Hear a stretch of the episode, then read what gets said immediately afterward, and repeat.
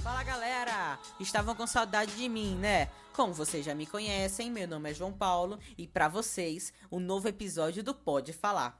Hoje, o nosso convidado é o Leonardo e vamos ter uma conversa massa sobre o Estatuto do Idoso. Mas o que essa instituição faz? Tá.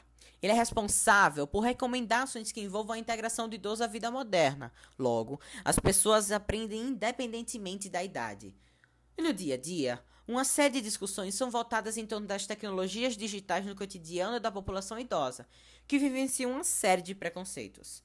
Assim, um outro modo de envelhecer é vislumbrado, e ao invés de abstração, o Estatuto do Idoso se converte em instrumento de transformação. Agora, vou passar a fala para a nossa entrevistadora Jennifer. Tudo bom? Então, hoje estamos falando sobre o Estatuto do Idoso e hoje estamos aqui com o Leonardo. Olá, pessoal. Estou bem, Jennifer. Pronto para a entrevista. Então, Leonardo, eu queria que você falasse um pouquinho sobre qual é a função do Estatuto do Idoso. Então, Jennifer, é, o Estatuto do Idoso é uma lei federal.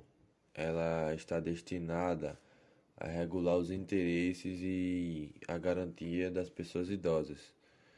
É, essa lei está vigente desde 2004.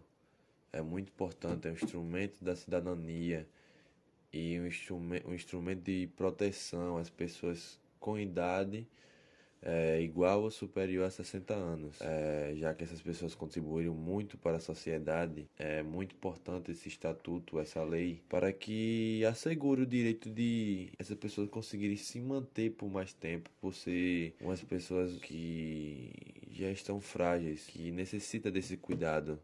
Então é muito importante essa lei e o respeito que devemos ter por essas pessoas mais idosas.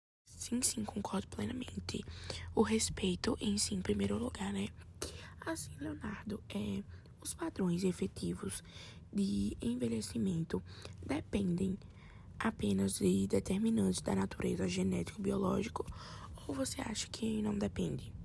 É, não necessariamente eles são somatório dos determinantes da natureza genética biológico e influenciado por fatores socioculturais. Não quer dizer que só porque a pessoa não aparenta ser velho que ele já não tem uma certa idade. É bom respeitar tanto a pessoa que parece ser velho, que tem as condições, não tem mais aquele, como é que eu posso dizer, aquela capacidade de se cuidar só, por ser uma pessoa frágil, já chegar a uma idade elevada, e entender que existem pessoas que são frágeis, por tanto físico como mental. Ai, gente, infelizmente o podcast está chegando ao final, mas queria passar aqui para agradecer que hoje foi um podcast muito bom.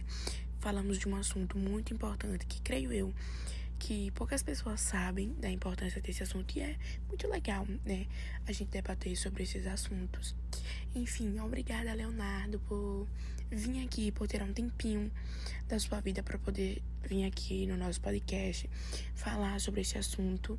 É muito, muito obrigada mesmo. Não, não, eu que agradeço. Obrigado pelo convite para esse podcast. É, é bom que existem pessoas interessadas nesse assunto e é sempre bom adquirir sempre mais conhecimento.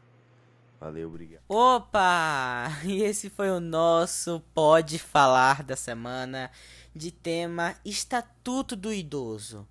O que é isso? Muito obrigado por ter escutado até aqui e até a próxima.